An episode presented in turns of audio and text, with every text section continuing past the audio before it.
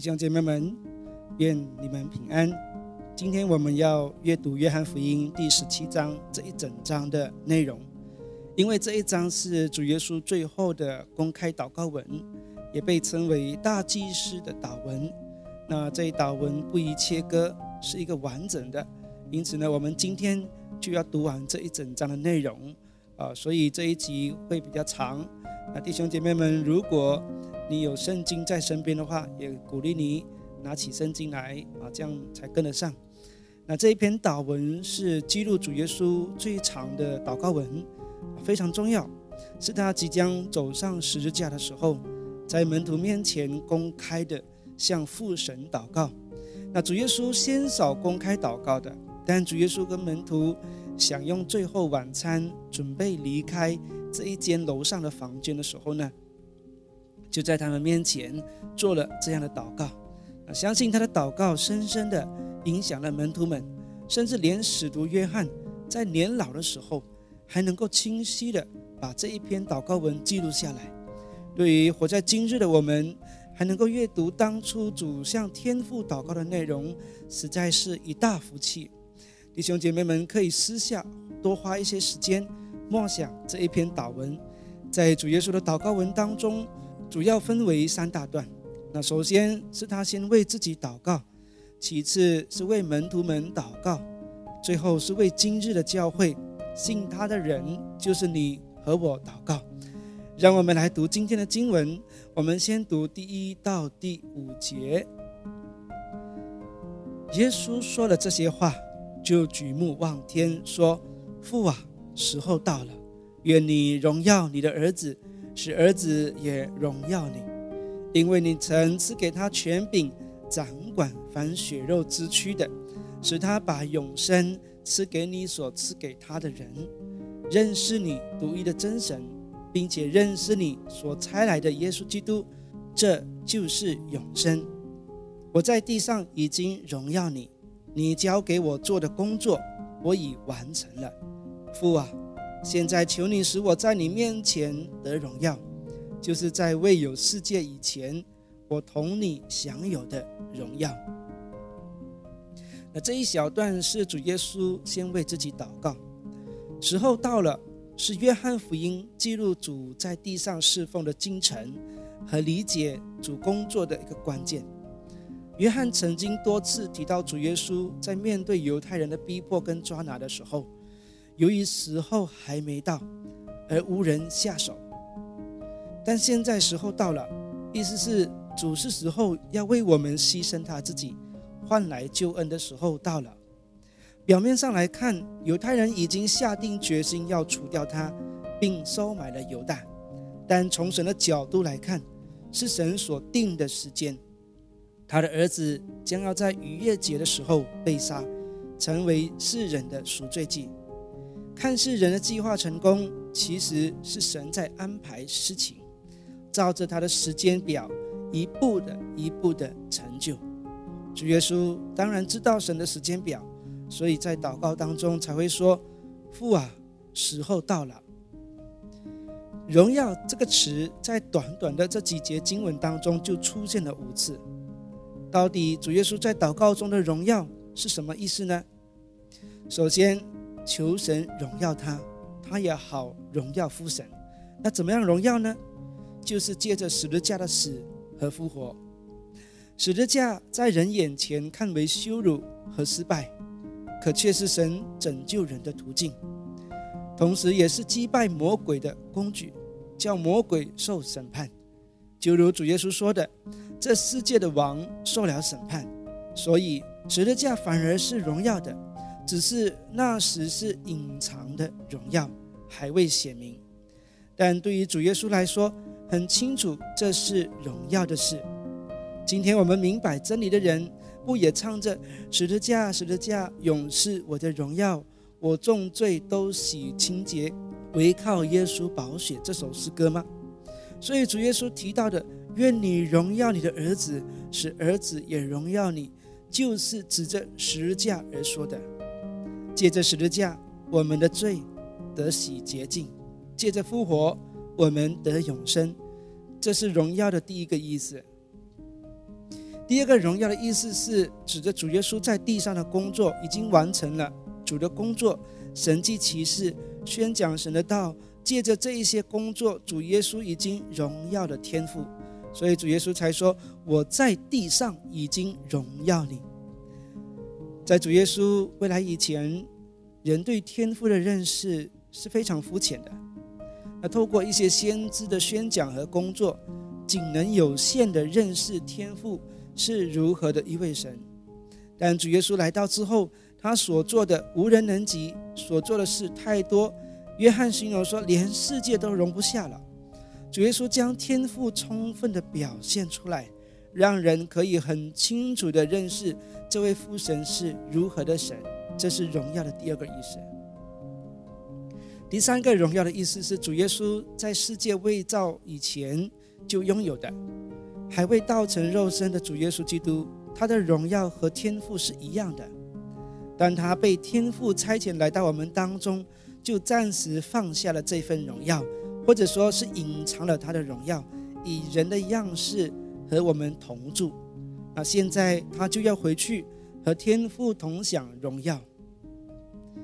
第四个荣耀的意思是在第十节才会提到，但因为是一个主题，我就先在这里做解释。第十节说到主耶稣因着门徒而得荣耀，所以第四个荣耀的意思是门徒未来将要做的工作会比主耶稣来的大和广，并建立许多家庭教会。这些得人如得鱼的侍奉，就是荣耀了主耶稣的名，并把主的名带到世界各地去。接下来第六到第十九节是主耶稣为当下的门徒祷告的内容啊，太长我会分段解释。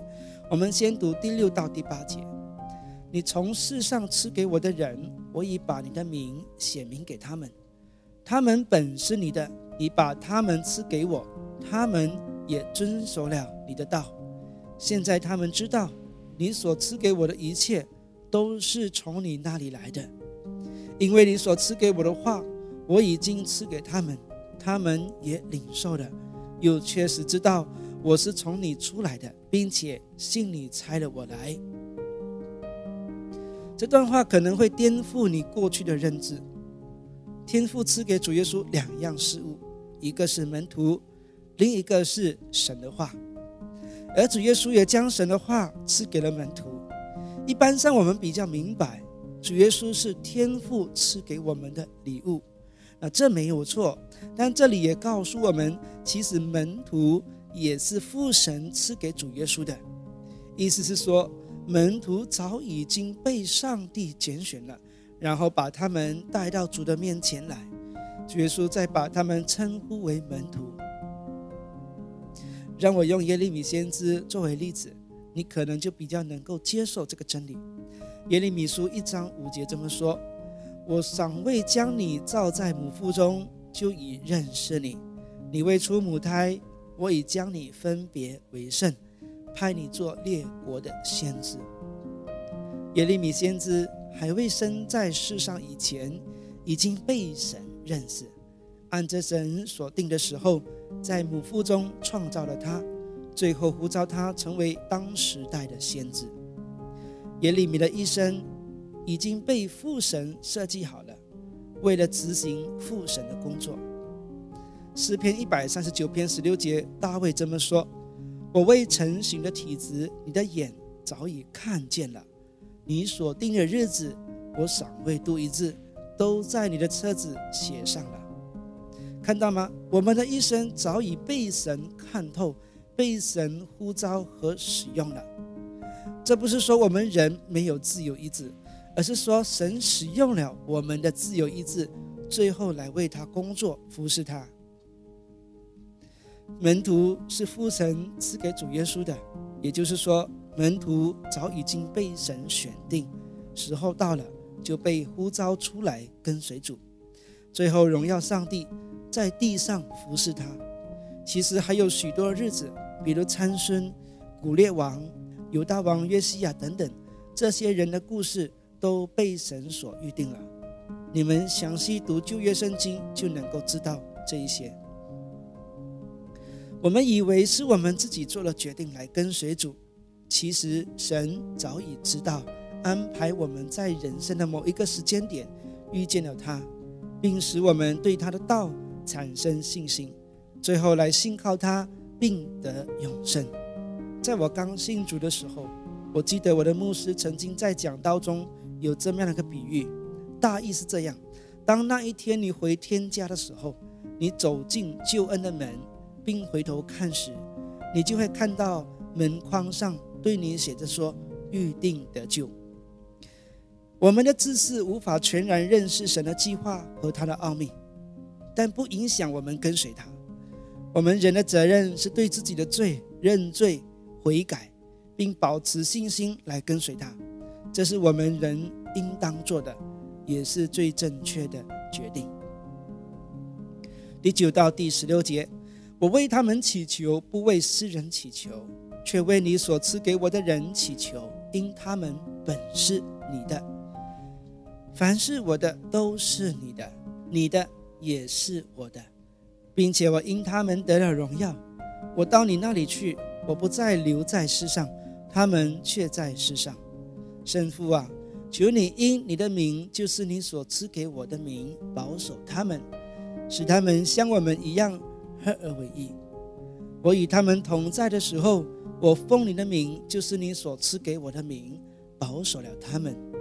我也护卫了他们，其中除了那灭亡之子，没有一国灭亡的，好使经上的话得以应验。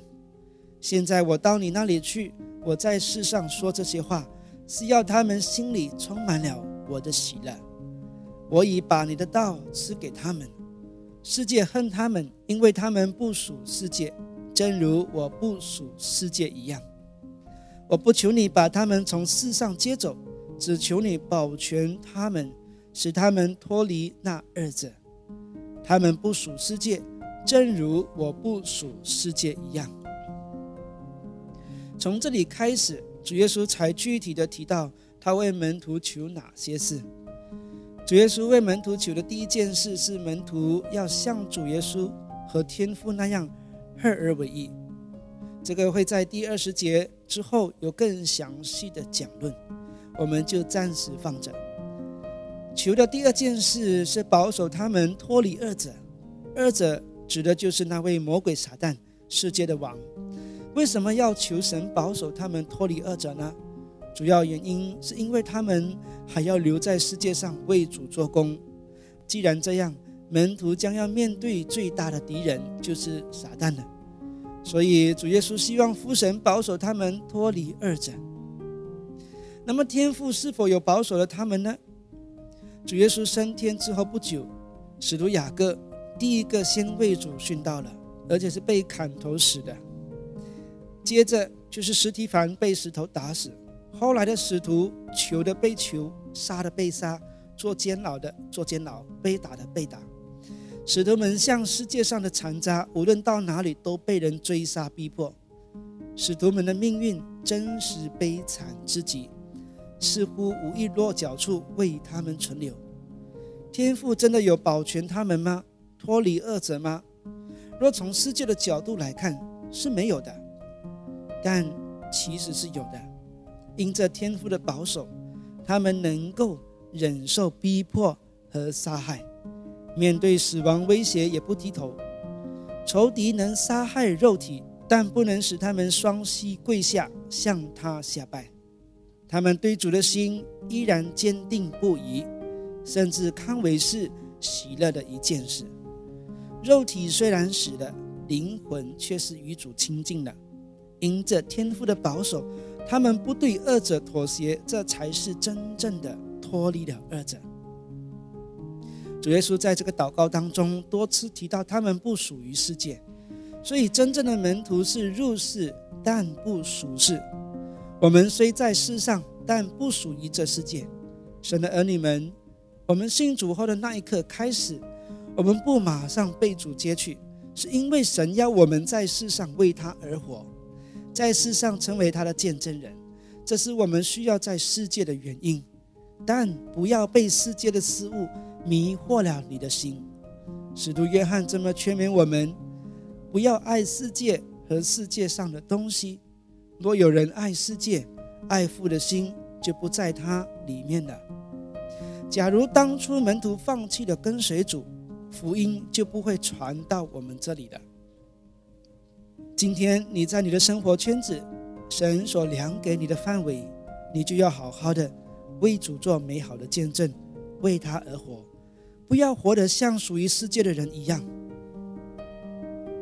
十七到十九节，求你用真理使他们成圣，你的道就是真理。你怎样猜我到世上，我也照样猜他们到世上。我为他们的缘故，使自己分别为圣。为要使他们也因真理成圣。主耶稣为门徒求的第三件事就是成圣。成圣的希腊文 “hagiazo” 有圣洁的意思。以色列人每年过逾越节前，会在一群羊当中特别选出来一只完美的羊，作为逾越节的祭物献给神。这羊就是分别为圣给神的意思。像主耶稣自己说的：“我为他们的缘故，使自己分别为圣。”一样，主为了我们将自己分别出来，过圣洁的生活，最后把自己完美的献祭给神。旧约有一种特别为神分别出来的人，叫做拿西尔人。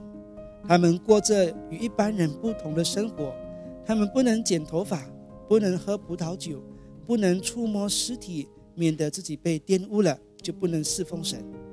这拿西尔人就是特别分别为圣给神的人，所以成圣的含义就是这个分别和圣洁。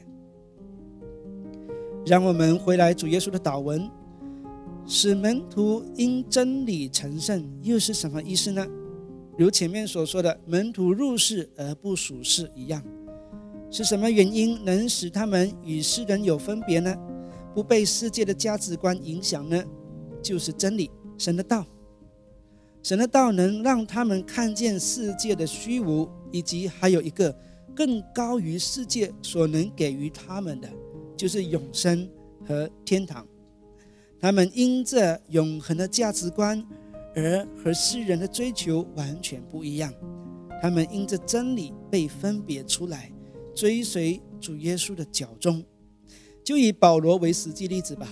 保罗原本大有前途，在最有名的律法教师之下成为门徒，未来在犹太教一定有一席之地。可是当他遇见了主耶稣之后，彻底的改变了人生的追求和方向。他开始为主传福音，建立教会，为了主的名被逼迫、鞭打、作奸等等。为什么？他要放弃大好的前途，过着这一种被逼迫的生活呢？难道他愚蠢吗？不，促使他有这样的追求，是因为他心里已经拥有了神的道，这道让他看见一个永恒的国度，有永恒价值的奖赏为他预备。就如保罗在哥林多后书四章十七到十八节所说的。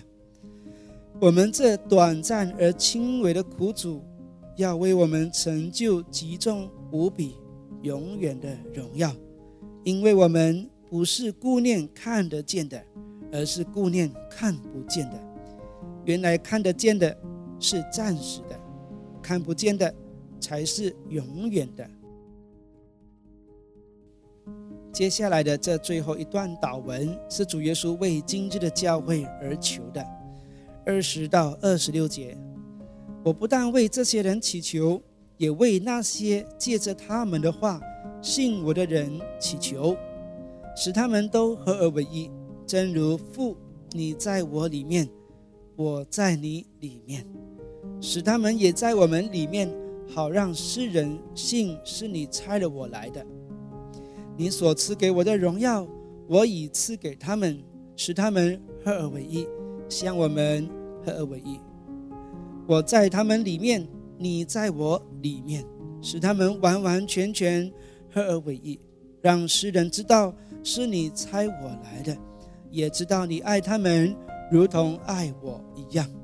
父啊，我在哪里，愿你所赐给我的人也同我在哪里，使他们看见你所赐给我的荣耀。因为创世以前，你已经爱我了。